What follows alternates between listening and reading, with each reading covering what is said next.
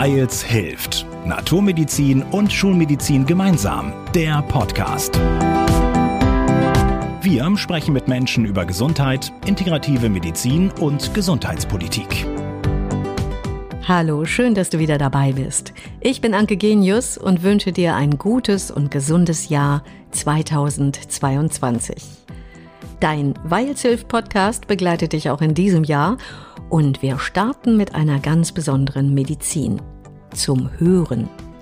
Ärztin Lisa Schuster hat sich voll und ganz auf Soundmedizin konzentriert und sie wird uns auch eine Kostprobe dieser heilsamen Klänge geben, die tiefe Entspannung bewirken können. Klingt gut? Dann bleib auf jeden Fall dabei. Ich wünsche dir viel Spaß beim Zuhören. Hallo Lisa, ich wünsche dir ein gutes neues Jahr 2022 mit vielen schönen Klangerfahrungen. Ja, vielen Dank. Lisa, du hast dich als Ärztin auf Soundmedizin spezialisiert. Was heißt das denn? Bist du so eine Art DJ mit heilsamen Klängen. Ja, das kann man mehr oder weniger so sagen, da ich tatsächlich wirklich während meinem Studium als DJ gearbeitet habe und so auch eigentlich wieder zu der Musik gefunden habe. Also ich war schon immer ein sehr musikalisches Kind, viel Klavier gespielt, auch in der Band E-Bass-System gewesen und habe den Bezug zur Musik dann einfach total verloren während dem Studium. Viele kennen das wahrscheinlich, die durch dieses Studium durchgegangen sind, dass man nur noch auf eine Sache den Fokus hat und das ist halt die Medizin. Und ja, ich bin halt dann einfach total unglücklich geworden und konnte mich kreativ gar nicht mehr ausleben und habe dann wirklich für mich entschlossen, dass ich DJ werden möchte. Äh, nachdem ich halt davor mit Meditation und Yoga und so angefangen habe und dann den Zugang wieder zu mir gefunden habe. Und da kam ganz klar die Nachricht, wieder mit den Klängen zu arbeiten. Dann habe ich das angefangen. Es war eigentlich wirklich nur ein Spaß, ist dann aber wirklich zu einem Unternehmen sozusagen gewachsen und ich hatte dann viele Aufträge, bin auch viel rumgereist in verschiedensten Locations ähm, die Musik an die Leute gebracht. Es hat mir sehr, sehr, sehr viel Freude immer gebracht und für mich hat halt einfach nur diese Verbindung gefehlt zu, ja, Meditation, Musik, Yoga, Medizin und ich habe dann die Antwort in Amerika entdeckt, als ich da am Rumreisen war. In Los Angeles war ich in einem Soundbath, also in einem Baden von Sound. Ich kannte den Begriff damals auch nicht und konnte mir auch nichts darunter vorstellen. Und das war eben mit Kristallklangschalen und darunter konnte ich mir genauso wenig was vorstellen wie die meisten wahrscheinlich auch hier und ja, ich habe mich einfach mal drauf eingelassen und war einfach komplett fasziniert, wie ich mich danach gefühlt habe. Und es war einfach, ja, eine Erleichterung in meinem Körper und ein Fließen wieder und ein Frieden und diese tiefe Verbundenheit, die ich zu mir gespürt habe und zu allem anderen um mich herum, dass ich halt einfach wissen wollte, ja, wie funktioniert das und was ist auch die Wissenschaft dahinter? Da ich ja, wie gesagt, Ärztin bin und damals auch Medizin studiert habe, war das natürlich auch ein wichtiger Faktor für mich, dass ich einfach wissen wollte, wie es im Körper funktioniert. Genau, denn wissenschaftlich anerkannt ist die Soundmedizin, glaube ich, nicht, oder? Nee, also aktuell sind wir da noch nicht so weit. Also aktuell ist es schon so, dass jetzt Akupunktur immer mehr kommt und auch Yoga und Ayurveda auch bei Ärzten immer mehr anerkannt wird. Und ich denke, dass es einfach nur ja, eine Frage der Zeit ist, bis das mit der Soundmedizin auch so weit ist. Also Soundmedizin ist halt einfach noch so die kleine Schwester, würde ich jetzt mal sagen, von den anderen Sachen. Und ja, es kommt einfach jetzt immer mehr und ist in aller Munde mittlerweile auch. Und Deswegen glaube ich, dass auch mehr und mehr Ärzte da auch den Zugang dazu finden werden und sehen werden, was für eine Macht es hat. Und ich meine, ich habe ja auch meine eigenen Kurse und mein Sound Medicine Institute und da habe ich auch mittlerweile schon einige Ärzte in den Kursen gehabt, die das auch mit ihren Dingen jetzt integrieren, sei das jetzt Ayurveda oder TCM oder auch andere Modalitäten in der Komplementärmedizin. Damit wir mal so ein anschauliches Beispiel haben oder so eine Idee davon, wie das klingt. Das sind ja nicht diese, die vielleicht einige kennen, diese tibetischen Klangschalen aus Metall, sondern das sind, wie du schon sagtest, aus Kristall oder Quarzglas, ganz bestimmte Schalen, wie so riesen Kelche sehen sie aus. Vielleicht magst du mal so ein, zwei, drei Tönchen anstimmen, dass wir mal einfach so einen Höreindruck haben davon. Ja, total gerne.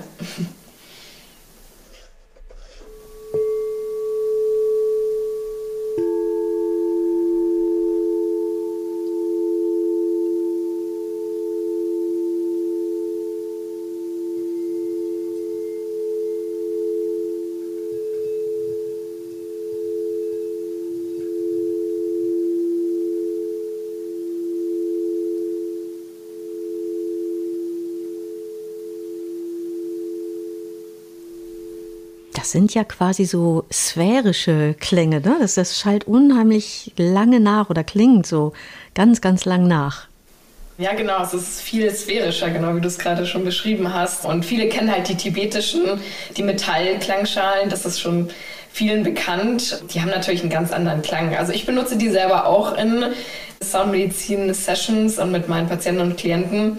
Aber für mich ist es eher so dieser erdende Aspekt und ich benutze es vor allem am Anfang von einer Klangtherapie, von einer Soundmedizinstunde, um die Leute in das Hier und Jetzt zu bringen und auch in ihren Körper zu verankern und mit dem Boden zu verankern. Danach, wenn die wirklich in so eine tiefere Meditation eintauchen, benutze ich halt die Kristallklangschalen, die halt diesen sphärischen, öffnenden Charakter haben und die dann nochmal helfen sollen, in tiefere meditative und auch andere Bewusstseinszustände eintauchen zu lassen. Du sagtest vorhin, du hast dich auch mit wissenschaftlichem Hintergrund damit beschäftigt. Wie funktioniert denn das? Also was machen diese Klänge mit uns?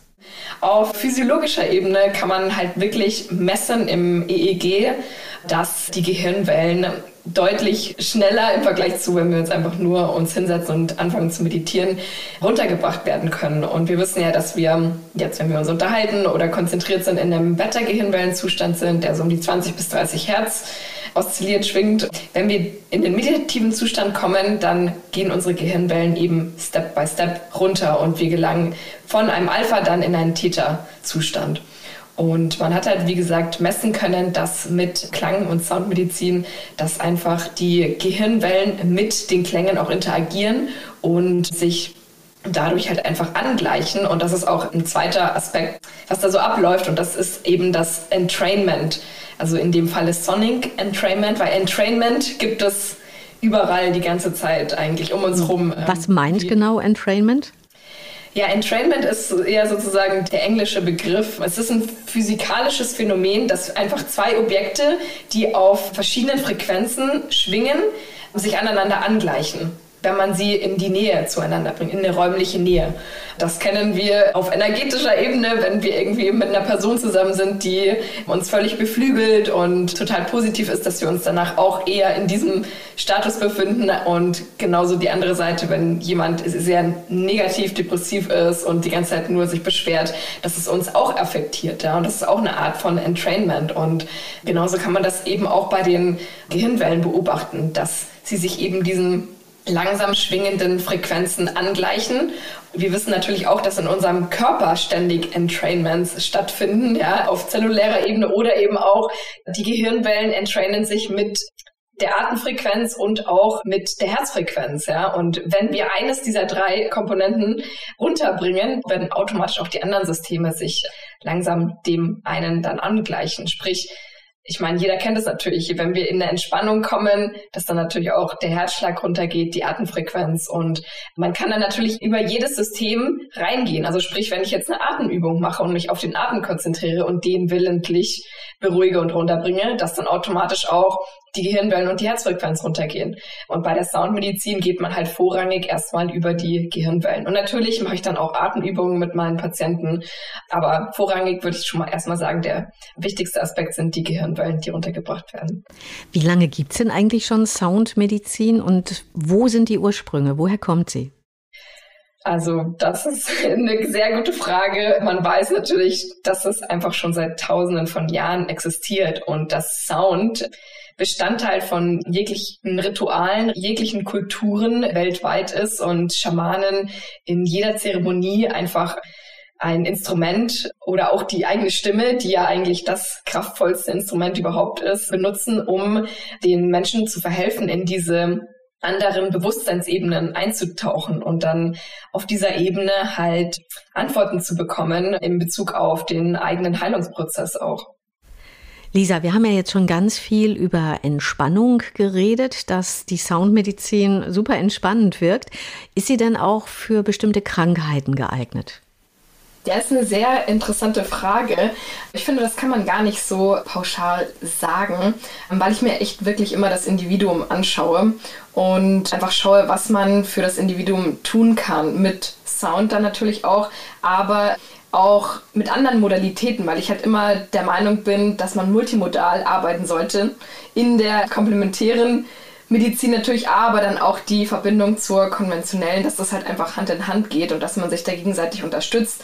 Deswegen würde ich jetzt niemals, wenn jemand mit einer schweren Depression oder schweren Persönlichkeitsstörung kommt und dann nur Soundmedizin machen möchte, da würde ich dann auf jeden Fall abraten davon. Also ich würde es immer anraten, es dazu zu nehmen, gerade wenn man auf die Sounds mehr anspricht, weil da auch das natürlich von Individuum zu Individuum unterschiedlich ist, dass jeder da ein bisschen anders drauf anspricht, da auf jeden Fall mit reinnehmen. Aber wie gesagt, ich habe da immer so eine Toolbox an verschiedenen Modalitäten, die ich dann auch mit meinen Patienten anwende und das geht über Yogatherapie, Akupunktur, Ayurveda, Atemübungen, Achtsamkeitsübungen, Meditationen und dann natürlich auch viel Sound, ja. Und man muss einfach immer individuell abwägen, inwiefern es dem Einzelnen auch was bringt, ja. Und deswegen probiere ich dann immer verschiedene Dinge aus und schaue, wie da die Resonanz ist und wie es bei dem Gegenüber ankommt, ja.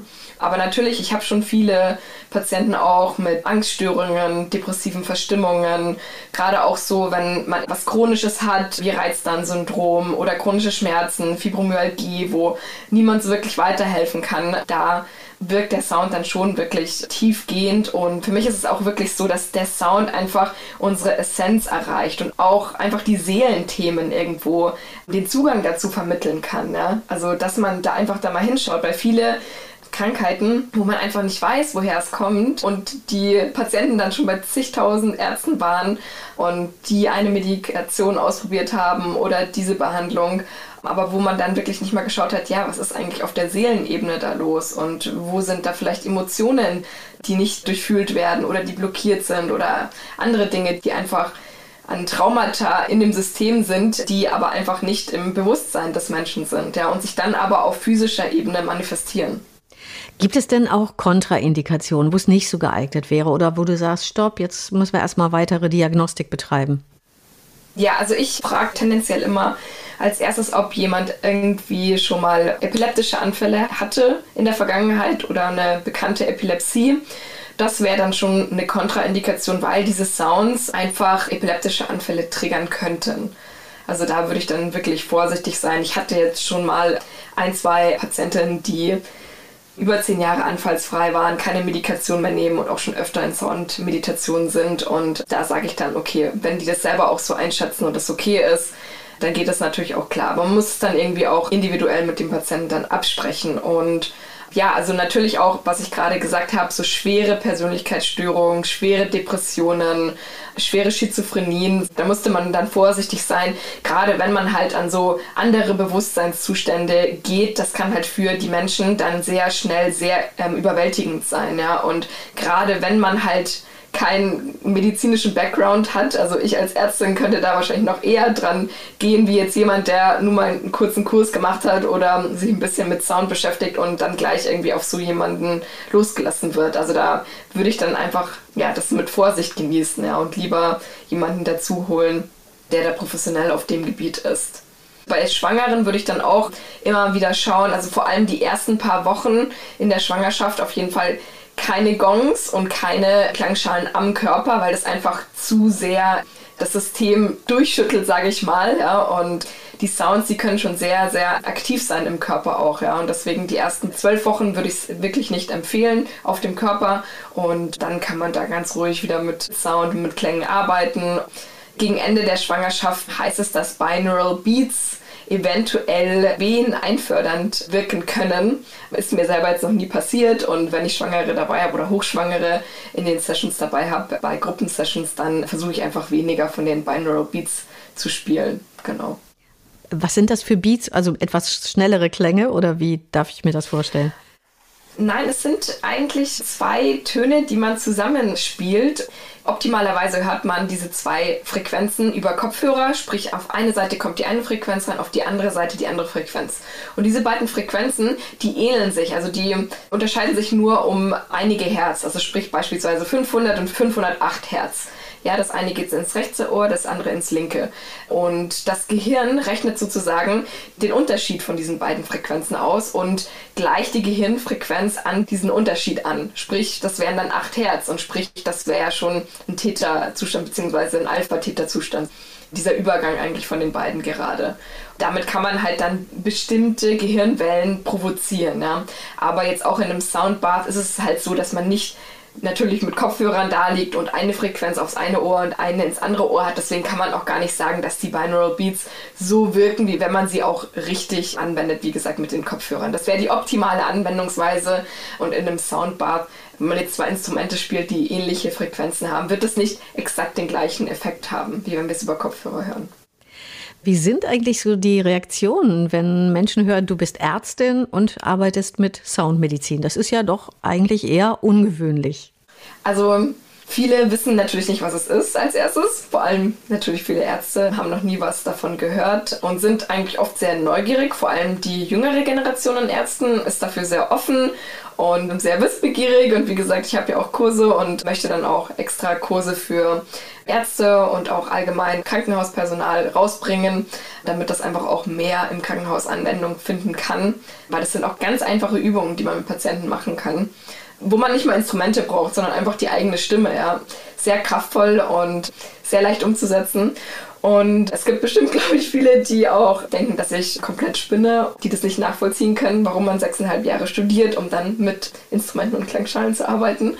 Aber das ist wirklich was, was ich, denke ich, ganz gut bis jetzt auf meinem Weg gelernt habe, dass ich auf mein Inneres höre und was sich für mich richtig anfühlt. Und dazu kann ich auch nur jeden da draußen ermuntern, dass man darauf hört, ganz gleich, was das Außen von einem verlangt, was die Gesellschaft von einem verlangt, weil letztendlich geht es darum, dass wir uns selber verwirklichen tagtäglich und dass wir das Leben, was aus uns rauskommen möchte und wie wir einfach der Menschheit helfen können. Ja, wenn das halt für den einen ein bisschen anderer Weg ist, wie der, der so vorgeschrieben ist, dann ist es auf jeden Fall wert, den zu gehen, weil für mich ist diese Arbeit so erfüllend und macht mir jeden Tag so Spaß, macht mir so viel Freude und auch die ganzen ja, Soundtherapeuten, mit denen ich weltweit in Verbindung stehe, ist einfach eine sehr schöne Community und ich würde niemals jetzt sagen, dass ich irgendwas anders gemacht hätte. Ich schließe nicht aus, dass ich niemals in der Klinik arbeiten werde, weil ich weiß nie, was kommt und inwiefern ich mich auch verändere, weil ja, in meiner Philosophie ist alles immer im stetigen Wandel und deswegen kann man da, glaube ich, gar nicht so vorhersehen, wo wir in 10 oder 20 Jahren genau sein werden. Und deswegen bin ich da immer offen für alles, was kommt. Genau, nichts ist beständiger als der Wandel. Genau, genau. Ja, jetzt bin ich schon total gespannt. Du wirst mich also durch so ein Soundbar führen, so ein Soundbad, ein Bad der Klänge, würde ich es jetzt mal nennen. Als Voraussetzung braucht man gar nichts, ne? Auch wenn man bei dir in die Sitzung kommt, einfach da sein, oder? Muss ich irgendwas machen? Nee, also das ist jetzt nur ganz kurz, ein paar Minuten, mhm. aber wenn man es wirklich länger genießen wollen würde, würde man sich schon hinlegen und einfach eine bequeme Position einnehmen, weil dann der Körper einfach wirklich jeden Muskel entspannen kann und man nochmal in eine viel tiefere Endentspannung kommt, wie wenn man das jetzt im Sitzen macht. Was natürlich auch wichtig ist, wenn man es jetzt online anhört, dass man dann einfach schaut, dass man gute Kopfhörer hat oder ein gutes Soundsystem und es nicht nur über den Laptop oder das iPad oder das Handy streamt, sondern dass man wirklich da schaut, dass die Qualität gut ist, damit man einfach auch den besten Benefit von der Erfahrung dann auch hat. Sonst einfach nur Open Mind und gar nicht so viel drüber nachdenken, was passieren könnte, sondern einfach offen für die Erfahrung bleiben und auch offen dafür sein, wo die Klänge einen hinbringen, weil meine Philosophie ist halt auch, dass die Klänge einen immer eigentlich dahin führen, wo man hinschauen sollte, sei es Emotionen oder auch Visualisierungen, die man bekommt oder ja physische Sensations, die man bekommt, also im Körper auch. Also ich glaube, unser Körper hat da wirklich eine sehr, sehr große Intelligenz und weiß ganz genau, was gerade ansteht, wo wir hinschauen dürfen. Mhm. Und dafür halt einfach offen sein und dann kann es nur eine schöne Reise werden. Ja, wunderbar. Der Körper weiß, was gut ist und ich lehne mich jetzt ganz entspannt zurück und freue mich auf die Soundmedizin, auf die schönen Klänge. Genau. genau. Dann darfst du deine Augen schließen und einfach mal mit deinem Atem in Verbindung treten, einfach mal beobachten.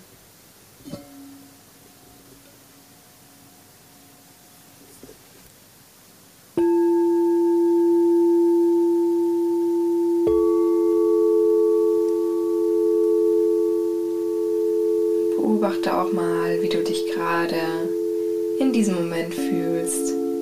Was ist gerade präsent?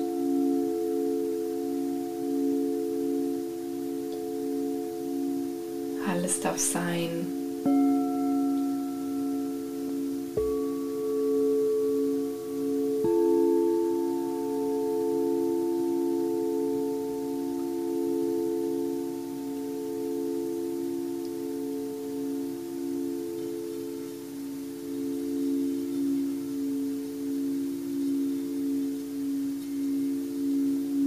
Dann setz deinen Fokus auf die Klänge.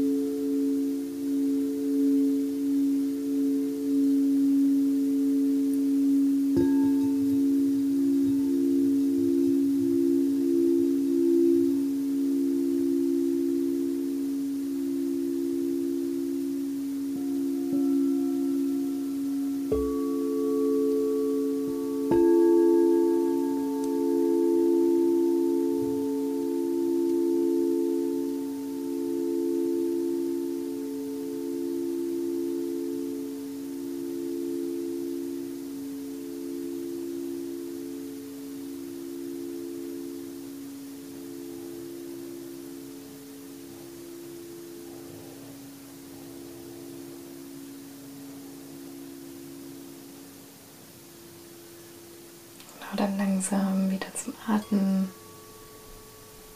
zurückkommen, den Körper wieder spüren. Und langsam wieder die Augen öffnen. Wow, das war wunderschön. Also wirklich sehr, sehr angenehm und ich war so ganz eingehüllt in diesen Klängen. Also sehr entspannt. Mini, aber total entspannt. Fand ich toll, danke. Ja, es funktioniert ganz schnell. Ein paar Minuten reichen eigentlich. Hm. Ja, toll. Hat das jetzt einen bestimmten Namen, was du jetzt an Klängen gespielt hast in dieser Abfolge, oder ist es eher intuitiv, wie du das machst? Also ich spiele schon die Instrumente intuitiv, aber ich weiß schon, welche Instrumente welche Intervalle zusammenbilden. Also sprich, man kann ja auch sehr harmonische Intervalle spielen, wie zum Beispiel die Perfect Fifth oder Perfect Fourth. Das sind so sehr harmonische Intervals, ähm, Sacred Intervals auch genannt.